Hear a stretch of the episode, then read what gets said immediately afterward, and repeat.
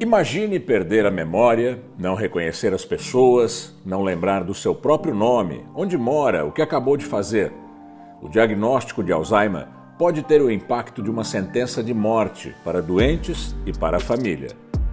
A doença afeta a parte cognitiva dos idosos e, ao avançar, faz com que os parentes próximos percam as esperanças de reconhecer o paciente como ele era antes. Não há cura para a doença de Alzheimer mas há maneiras de diminuir o seu impacto. Não bastam os cuidados básicos, é preciso conversar, incentivar e estimular o cérebro do paciente. É isso o que o projeto Revivendo Memórias faz. A ideia é usar um meio comum e popular, o futebol, para revitalizar a memória de pacientes com Alzheimer e aumentar a conscientização dos cuidadores. O projeto é uma parceria do Grupo de Neurologia Cognitiva e do Comportamento, do Hospital das Clínicas e do Museu do Futebol de São Paulo. Os pacientes são estimulados por imagens, áudios e troféus que retratam não só o futebol, mas também as artes e o entretenimento. Carlos, como é que surgiu a ideia desse projeto Revivendo Memórias? O projeto Revivendo Memórias começou quando é, dentro do Hospital das Clínicas, na Faculdade de Medicina da USP, é, conversando com alguns professores e, e, orientadores lá dentro do Departamento de Neurologia. É, eu perguntei se a paixão poderia ser alguma arma ou alguma ação que pudesse ajudar pessoas que estão com problema de memória, perdendo a memória. Né? E eles me falaram que no, no Reino Unido tinha alguns projetos relacionados a, a memória do futebol com pacientes de Alzheimer. Então, eles usavam a, memória do futebol, o passado do futebol, para fazer uma, um engajamento e uma conversa entre pessoas que tinham Alzheimer e principalmente esse projeto na Escócia que chama Football Memories, é uma parceria do Museu de, Futebol da Escócia com a Associação de Alzheimer da Escócia. É, esse projeto lá tem há 10 anos já, tem mais de 200 lugares espalhados pela Escócia, Escócia que você pode, que a pessoa pode levar um familiar nesses lugares para participar dessas atividades. É, eu entrei em contato com eles, eles me convidaram para conhecer os, o, o, projeto deles lá na Escócia, a gente foi para lá, fez parceria, é, e aí eu trouxe para cá, e já tinha uma ideia do próprio Revendo Memórias trabalhar é, não só com futebol, porque futebol, infelizmente, pelo passado que se pôs as mulheres não poderem ir em estádio, não poderem jogar futebol, o futebol ficou uma coisa pouco. ficou masculino. Então, é, a minha ideia era a paixão. Meu tema era paixão, né? Meu tema não era futebol, mas o futebol é um dos mais poderosos paixões como, que a gente tem. É e aí eu tocou? construí em cima da música, cinema, poesia, literatura, não só. E por que, e por que você teve essa ideia de, de imaginar que a paixão pudesse ser um um gatilho, ou não um gatilho, mas um meio de recuperar a memória? É, por causa da memória emocional. Né? Então, é, é, pacientes de Alzheimer, eles conseguem, o problema deles, principalmente em grande parte é, do tempo que eles têm a doença, a memória mais antiga, ela continua com ele ou está lá e está tendo um difícil acesso. O que ele começa a perder é a memória de curto prazo, a memória de trabalho, a memória executiva, de o que ele comeu, o que, que ele almoçou, o que, que ele fez ontem, se perder no caminho, etc. Mas a memória de longo prazo, aquela memória lá no fundo, ela está lá ainda e você precisa tentar resgatar ela. E a memória emocional, ela tem uma, uma força maior. Então, a ideia da paixão é todo, eu acredito que desde criança todo mundo tem uma paixão, né? Queria ser jogador de futebol, queria ter uma banda de música, queria ser escritor, queria ser cineasta. Então, essa paixão ela fica por toda a vida, né? Você cresce com ela. Se você vai trabalhar com isso ou não, não importa, você vai continuar com ela, né? É, é uma coisa sua, uma coisa única de cada pessoa. Então, eu comecei a questionar isso, se a paixão pudesse ser um gatilho lá na memória emocional para trazer esses momentos especiais, para que eles pudessem começar a reviver momentos especiais que foram na vida deles, porque o Alzheimer faz cria o isolamento social da, das pessoas que estão é, com a doença, não só o, o, o, paciente, mas também na família, pessoas que começam a cuidar, elas também vão para o isolamento social e com isso elas vivem cada vez menos momentos emocionais, né? Então, a ideia do projeto é resgatar isso. Uhum. E aí entrou aí a lei com o Museu do Futebol. Você, você que trabalha com essa paixão, o futebol, como é que é esse trabalho com, com as pessoas que, que têm Alzheimer, Alê? É, bom, o Carlos procurou a gente ano passado, 2019, no comecinho do ano passado, para levar é, o projeto para o museu, justamente contar um pouquinho e, e, e, saber se a gente toparia entrar nessa parceria. O Museu do Futebol, é, ele é um museu que tem um programa de acessibilidade, que é o PANF. É, a gente trabalha muito é, olhando o nosso não público também, né? E dentro do nosso não público tem as pessoas com deficiência, pessoas em situação de vulnerabilidade social e os idosos. É, e eu acho que o mais bacana e que tem a ver com o que o Carlos acabou de falar, o Museu do Futebol não fala só de futebol. O Museu do Futebol ele conta a história, a nossa história, a história do Brasil por meio do futebol. Então, quando o Carlos levou esse projeto, é, rapidamente todos os, os, os olhinhos ali é, brilharam, a gente abraçou imediatamente a causa. É, e é uma parceria bacana, porque entre educação, a cultura, junto com história e medicina, né? A gente não entende de Alzheimer, mas daí tem toda uma equipe do Hospital das Clínicas. E, e como a gente trabalha com resgate da memória afetiva, eu coordeno o núcleo educativo do Museu do Futebol. Estou no museu há 10 anos. E, e, a metodologia que a gente usa no atendimento do nosso público, né, que o educador usa, é a mediação. A mediação, ela nada mais é do que o estímulo, é, é você instigar o olhar, é você estimular justamente memórias afetivas, você é, estimular a pessoa a olhar e trazer a bagagem que ela tenha. Então, é, é, é muito bacana, foi muito bacana no início da, das visitas né, com, com os grupos de, de idosos com Alzheimer, a gente perceber que, às vezes, uma pessoa ali estava quietinha, não estava falando muito, e de repente, quando a gente passava em algum conteúdo do museu, por meio dessa interação do educador, startava a memória daquele idoso com Alzheimer, e de repente vinha toda a infância dele, por exemplo, isso aconteceu, a gente vivenciou, né, Carlos? E, e é muito emocionante, aí você percebe de fato é, como o futebol é poderoso mesmo nesse sentido desse resgate dessa memória afetiva. Uhum. Carlos, uh, no processo de. É, não é de cura, é no processo de acompanhamento do Alzheimer, é importante que o paciente recupere essas memórias infantis, ele se torna mais sociável com isso. Quais são os ganhos quando se recuperam essas memórias mais, mais iniciais da vida? É, os ganhos é essa memória afetiva, né? Ele, ele, ele resgata, é, por, através dessa paixão, desses momentos emocionais, momentos que foram muito importantes na vida deles. E você, é, é, que nem ali estava falando, né, às vezes a gente está conversando com eles sobre um assunto que não é a paixão dele, você vê que ele não se engaja tanto, não, não, não, não conversa tanto e de repente, de repente, se é o futebol, você mostra uma foto, começa a mostrar fotos de jogadores de 1950, 55, ele lembra na hora quem é, ele começa a lembrar de jogos, começa a lembrar com jogos que eles foram com quem ele foi no jogo. Então, é, o, que a gente vê é que essa memória afetiva faz com que eles é, se engajem, comecem a falar, comecem a conversar, comecem é, é, a trazer esses momentos especiais e isso acaba fazendo com que eles é, tire ele um pouco do isolamento social, tire ele um pouco do, do tem uma depressão, né? É não comum ter depressão em pacientes de Alzheimer e familiares. A gente esse projeto ele busca também tirar, fazer uma diminuição dessa dessa depressão, da ansiedade, é, do estresse.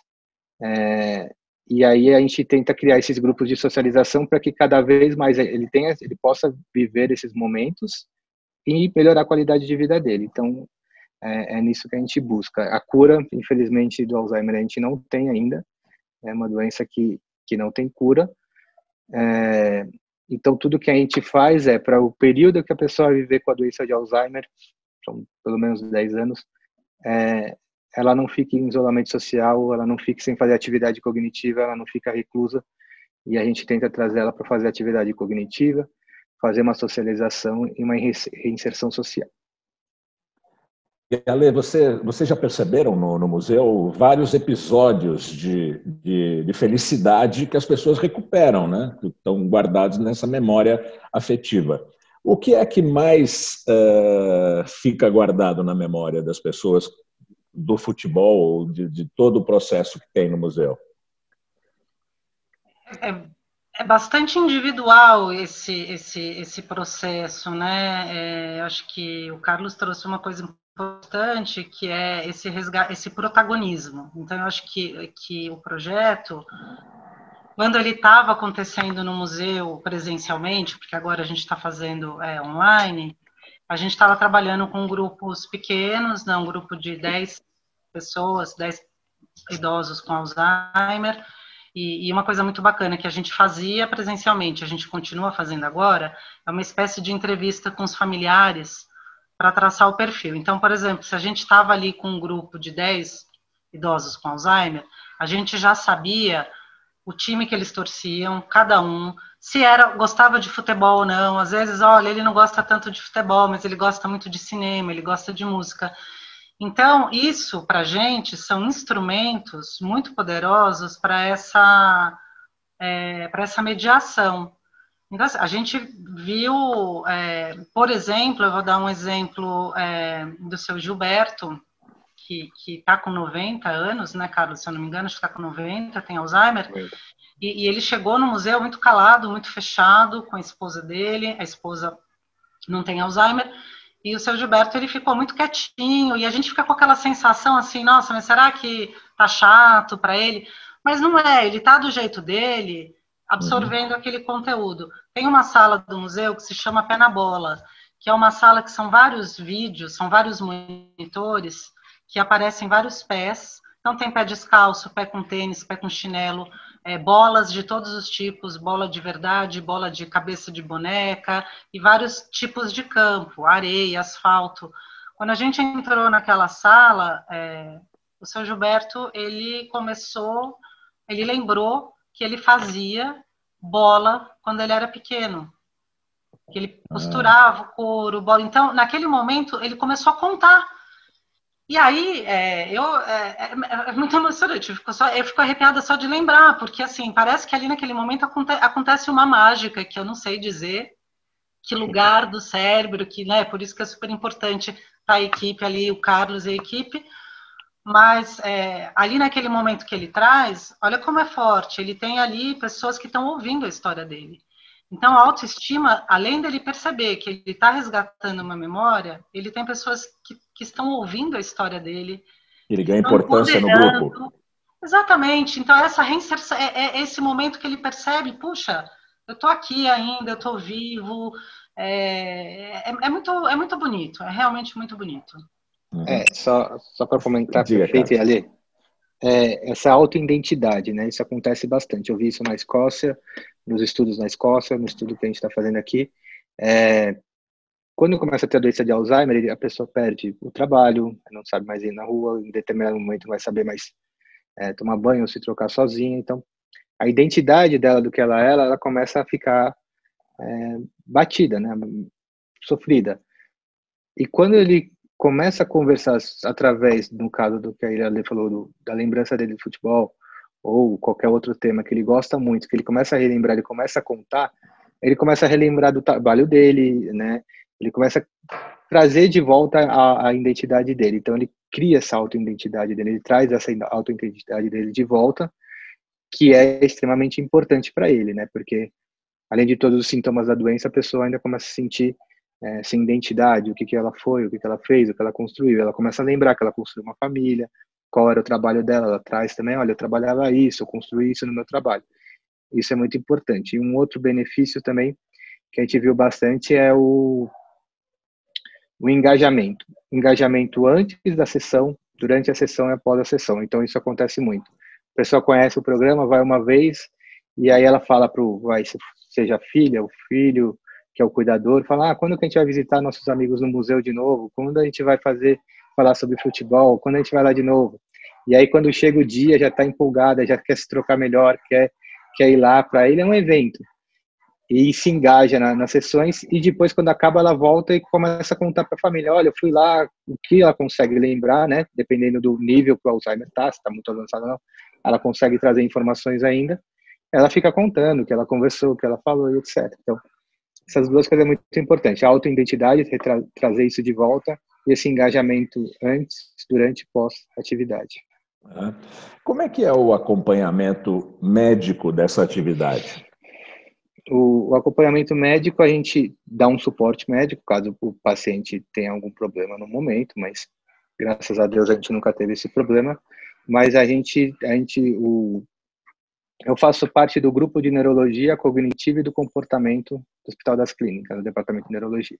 É um grupo que trabalha com atendimento ambulatorial para pessoas, para pacientes com problemas na cognição ou demência, é, dentro do HC, né? E também para pesquisas nessa área, na, na, área de cognição e demência. Então, nosso um dos nossos trabalhos, além de dar o suporte para a equipe de educadores, é, a gente também tem metodologias que a gente trouxe para fazer as atividades que o museu trouxe as metodologias deles e a gente criou uma metodologia que, que a gente faz essa condução. E isso é muito importante para a gente fazer pesquisas também para conseguir avaliar o que a gente está melhorando. Então, todos esses benefícios que eu estou trazendo são coisas que a gente está vendo e que serão publicadas em artigos científicos. Acho que provavelmente já o ano que vem a gente já tenha um ou dois sendo publicados. Uhum. E Ale, vocês tiveram que mudar o, a ida das pessoas ao museu. Na verdade, agora está sendo feito online. Né? Como é que foi essa mudança? Você acha que surtiu efeito na, no resultado?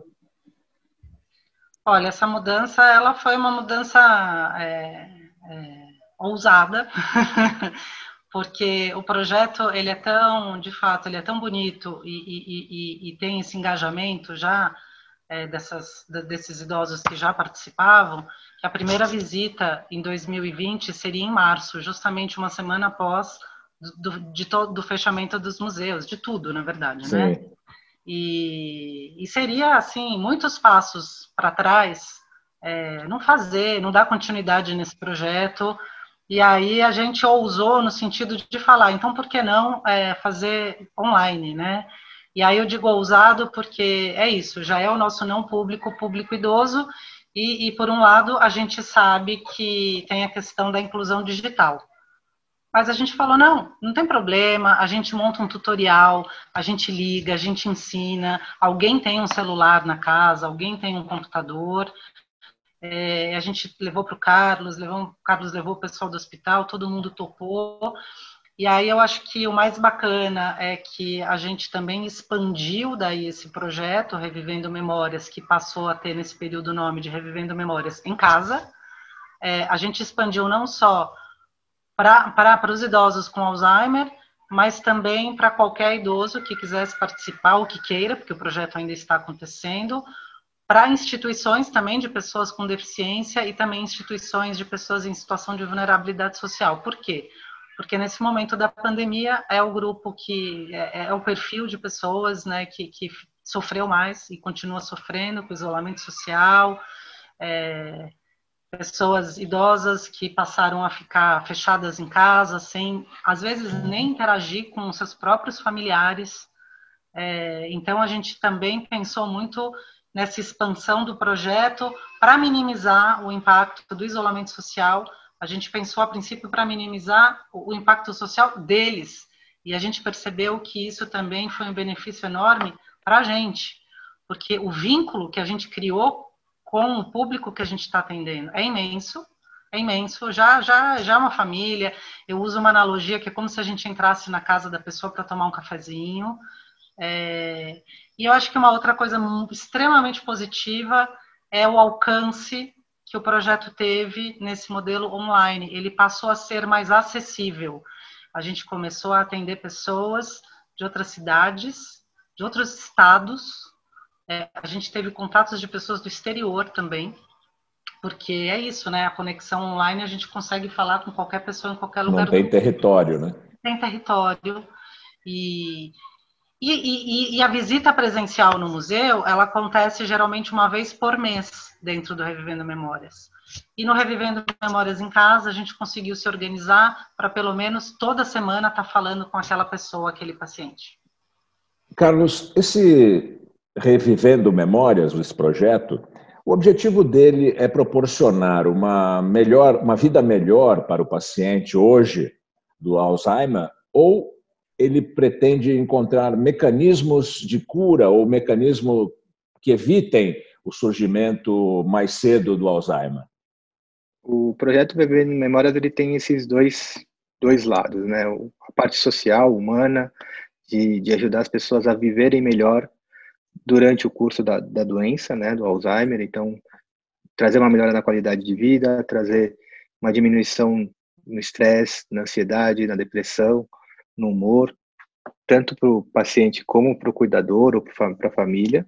Então, ele tem esse lado social, humano, e ele tem um lado científico também de estudar possibilidades que o projeto possa fazer de melhoria, não só na vida do paciente, mas também do entendimento da doença e, e trazer novas perspectivas do que é, a ciência é difícil a gente entender. A gente começa a pesquisar uma coisa, de repente a gente descobre outra, né? Então a gente acredita que a gente vai ter um leque muito grande para trabalhar. Por enquanto, nossas pesquisas estão focadas em validar essas coisas que a gente está vendo durante as atividades. A melhora na qualidade de vida, a diminuição da depressão, talvez uma melhora na concentração, na, na, é, na atenção, e também na prevenção pode ser um, um, a gente pode trazer uma nova uma nova modalidade, uma nova opção para na prevenção de, de, de, de, Alzheimer, né, de demência, né? A gente sabe que, por exemplo, alimentação, tipo de prevenção, exercício físico, você tem uma gama de, de atividades e soluções que pode te ajudar na prevenção e diminuir o risco de você desenvolver demência, principalmente o Alzheimer. Mas uhum. também a gente acredita que a gente possa vir descobrir outras coisas e com o tempo a gente vai aprimorando a pesquisa. Memória se treina, Carlos? Treina, tem bastante treino cognitivo, tem alguns, não é muito a minha área, mas tem alguns profissionais da neurociências que, que trabalham no treino de, de memória, né? É, treina bem. Uhum. E Ale, com, a, com o advento da, das, da, das visitas ao museu via internet, via digital, você acha que o programa no futuro vai ser mais digital ou vocês têm, eh, têm vontade de voltar ao contato pessoal? As pessoas querem voltar ao museu? Como é que, vai, como é, que é o futuro? Bom, no futuro a gente não sabe, né? É, é Principalmente gente... hoje em dia. Hoje em dia, exatamente. O que a gente sabe é que, e a gente já colocou no nosso plano de trabalho, é, o museu tá, o museu reabriu, o museu está aberto, mas a gente não está fazendo visitas nesse momento por uma questão é, de prevenção mesmo é, assim que tiver a vacina e, e, e, todo mundo tiver vacinado, o projeto ele continua presencialmente e online, é, justamente porque a gente sabe que o presencial é extremamente importante, é, experi experienciar um museu é, é muito importante, você está dentro daquele espaço, você vê os objetos, você se relacionar com o outro, é, e por um outro lado, o online, como eu disse, a gente está vendo essa potência que a gente tem de conversar com pessoas de outras, de outras cidades, outros estados e outros países. Então, eu acho que é, é, o projeto ele se amplia, né? Porque a gente vai conseguir é, continuar com essas duas frentes. Tá bom. Então, eu só, só tenho a agradecer a vocês dois, Yale e Carlos. Muito obrigado por estarem com a gente aqui no Planeta Azul. Eu que agradeço. Que agradece. Agradecemos pela oportunidade para mostrar o projeto novamente.